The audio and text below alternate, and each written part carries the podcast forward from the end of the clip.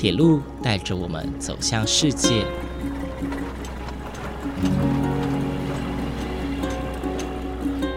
现在，欢迎和我一起来到鬼世界，由正声广播公司台中台制作，胡浩辰主持。欢迎收听，欢迎来到鬼世界。各位听众朋友，午安！谢谢大家在每个周六的中午十二点三十分准时收听，欢迎来到鬼世界，我是主持人胡浩辰。浩辰在这将近一年的时间哦，介绍了台湾各地的铁路建设，从北到南，从山边到海边，从台铁到捷运，从营运中的到停止营运的，各式各样的人事物哦，都在节目当中介绍给大家了。但是谁不知道台湾本岛有铁路建设啊？今天呢，我们要来聊聊离岛上面的铁路建设。大家应该很好奇哦，为什么离岛上会需要建造铁路呢？难道也是让当地的民众搭乘吗？诶，其实不然哦。大多数在离岛上面建设的铁路都不是作为客运使用，而是属于货运用的铁路。今天呢，浩辰就要来介绍三个位于台湾离岛上的铁路建设。第一个我们要介绍的地方是金门县。金门呢，在过去曾经存在一条由台湾盐业公司，也就是台盐哦所经营的西园盐场铁道。说到盐业啊，大家应该会马上想到台南的七股，一座座的盐山哦，现今也成为了旅游的热门景点。但是除了七股之外呢，早期的嘉义布袋盐场也是盐业的一大重镇哦。于是呢，在这两座盐场的周围呢，就有新建了盐业铁道来运输当时的盐矿或者是物资。而这些盐业铁道呢，大多都是和糖铁所连接的，再连接到台铁的纵贯线，然后运输到高雄港出口哦。在盐业的全盛时期，从嘉义到高雄的盐场都能看见盐业铁道的踪影。只可惜后来因为公路的兴起，盐业铁道就迅速的没落了。一九八七年的时候呢，七股盐场铁道正式停驶，而大多数在七股运行的车辆呢，都转移到了布袋盐场。一九九五年的时候，台盐宣布他们的铁道呢正式停驶，台湾本岛的盐铁就正式的走入历史了。而听完台湾本岛盐业铁道的介绍呢，接下来我们要回到我们刚刚的主角，也就是金门的制盐产业。金门的盐业呢，已经有将近一千一百年的历史了，是这个历史非常悠久的产业。而对于早期还没有进入战乱时期的金门来说，盐业呢是当地居民赖以为生的产业之一哦。而他们生产的盐巴呢，也是提供给台湾还有中国大陆两地的居民使用。而这座西园盐场的历史啊，可以说是最久哦，金门当地最久的盐场，它是可以追溯到南宋时期，它也是现在金门县呢目前仅存的盐场遗址哦。但是因为传统的晒盐产业已经式微了，现在也改建成了西园盐场文化馆哦，大家可以到那边去参观，能让一般的民众一览金门早期的制盐业历史。当然，它也有保存一小段的盐业铁路的遗迹哦，来做纪念。不过呢，虽然都是晒盐的产业，金门的盐业铁道和布袋盐场跟七股盐场的盐业铁道有着很大的不同哦。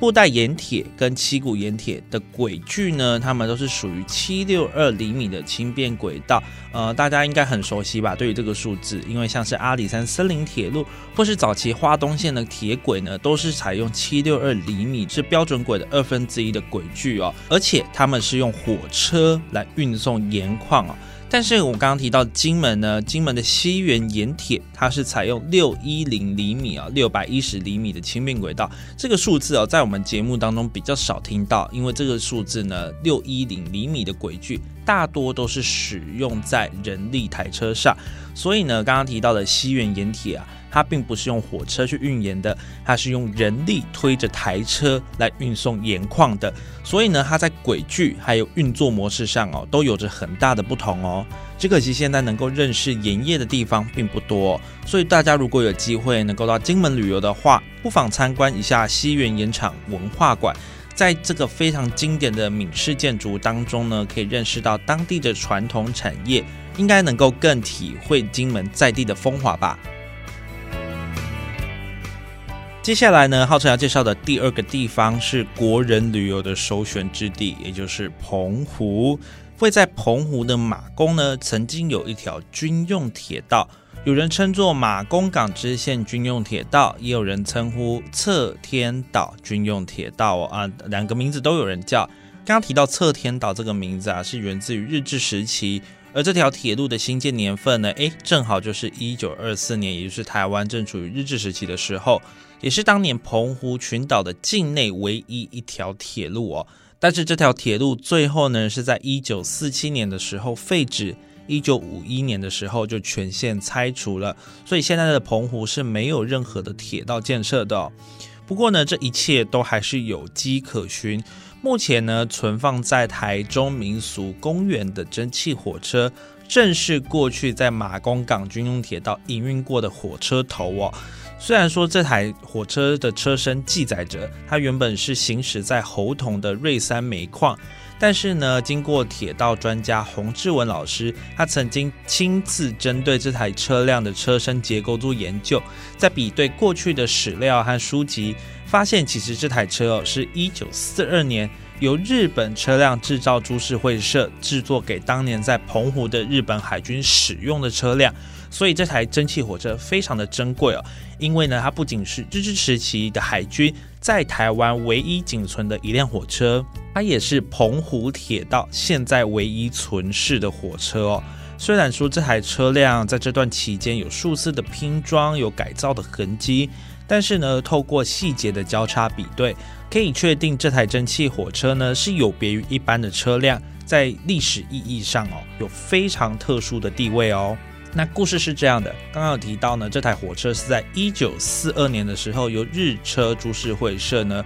制造给日本海军使用，而且是在澎湖马公港军用铁道这个地方使用的。但是呢，在二战过后呢，这台火车。就来到了瑞芳的瑞山煤矿来继续投入服务，所以呢，它从原本在澎湖的功能是军用火车，变成了在瑞山煤矿的运煤火车哦，它的功能是有非常大的转变的。而在一九九零年之后呢，因为瑞山煤矿现在也没有在运作了，一九九零后呢，他们决定保存这辆非常珍贵的火车，就决定放置在台中民俗公园展示。但是呢，它曾经因为过度的整修而错失了古物保存的资格哦。因为当年呢，呃，政府单位呢，他们想要积极的保存这台，但是呢，他们用错了方法，他们用了不是原本这台火车应该有的面貌呢，去加以补强哦。也就是它原本的风格、原本的特色都被破坏掉了，所以呢，它就错失了这个古物保存的资格哦，所以非常的可惜。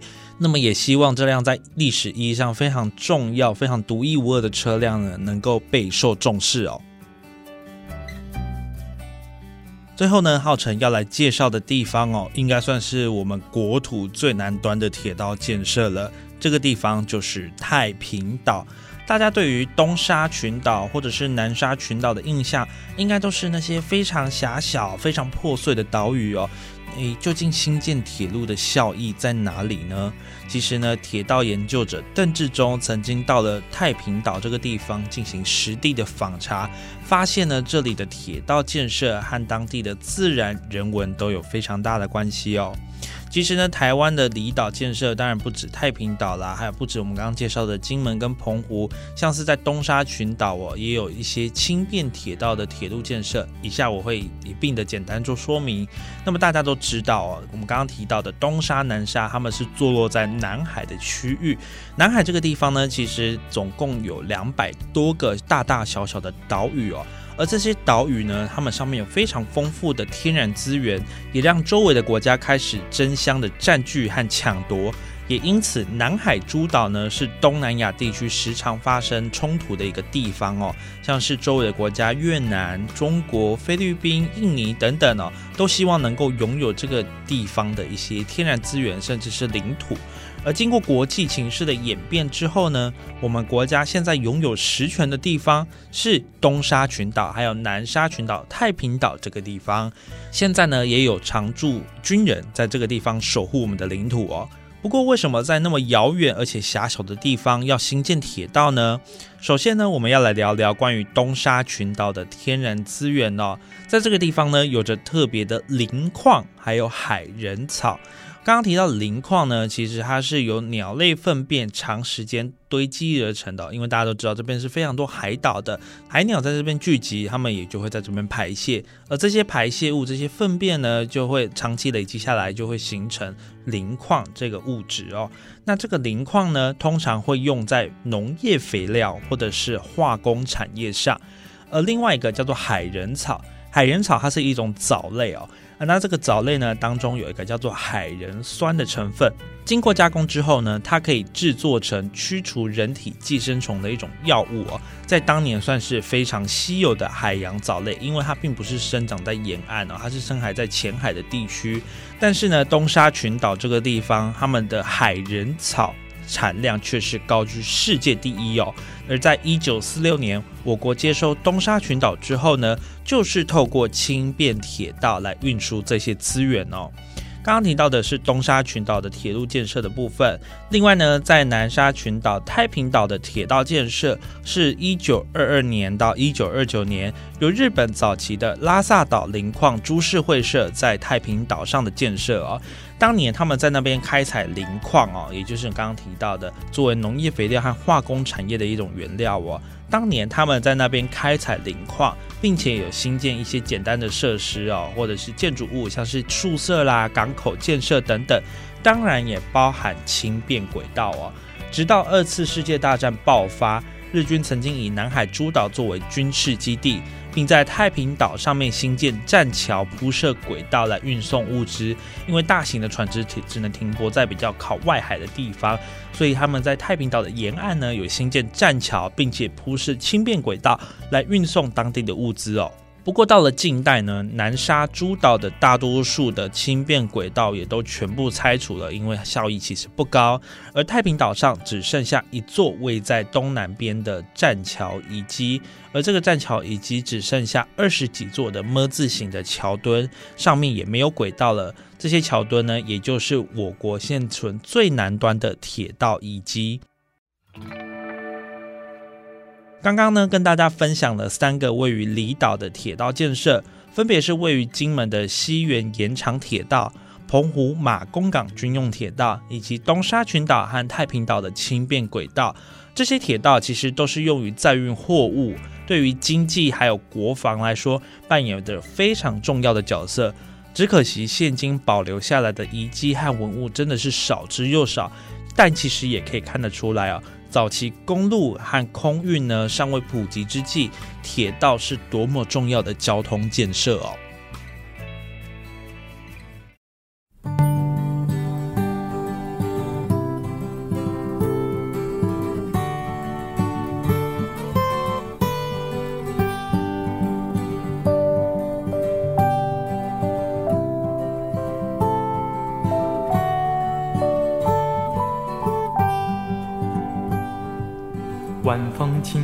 澎湖湾，白浪逐沙滩。没有椰林缀斜阳，只是一片海蓝蓝。坐在门前的矮墙上，一遍遍怀想。也是黄昏的沙滩上，有着脚印两对半。那是外婆拄着杖，将我手轻轻挽。踩着薄暮走向余晖暖暖的澎湖湾，一个脚印是笑语一串，消磨许多时光。直到夜色吞没我俩在回家的路上。澎湖湾，澎湖湾，外婆的澎湖湾。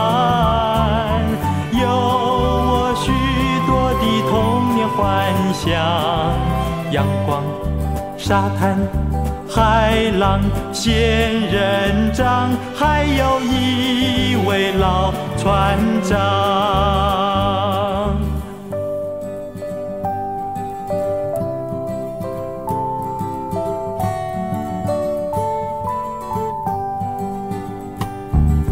晚风轻拂澎湖湾，白浪逐沙滩。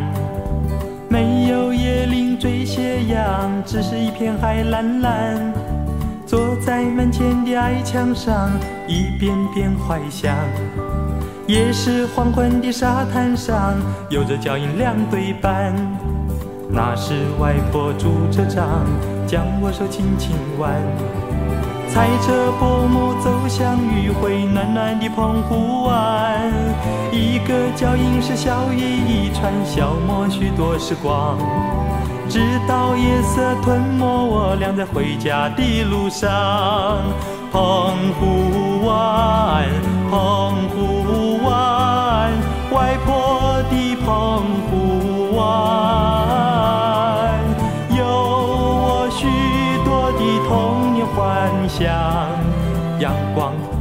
沙滩，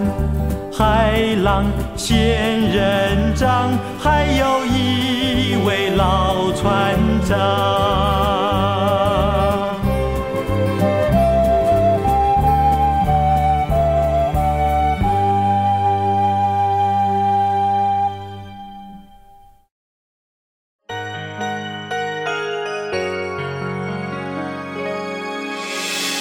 伤心的时候有我陪伴你，欢笑的时候与你同行，关心你的点点滴滴。掌声广播电台。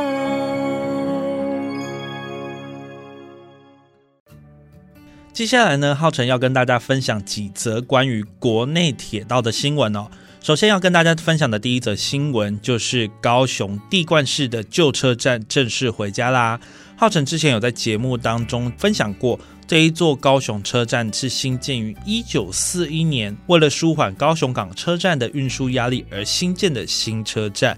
而在二零零二年的时候呢，呃，高雄车站的建筑本体开始向东南方迁移，并且开始高雄铁路地下化的工程。而经过十几年的时间，在二零二一年的九月，开始把原本这座高雄地冠式车站运送回来原本的地方，而现在已经回到了高雄市中山路和博爱路的中轴线，比起搬动前的位置再稍微往南一点点，但是一样是面对中山路的。预计呢，今年十二月底会完成定位。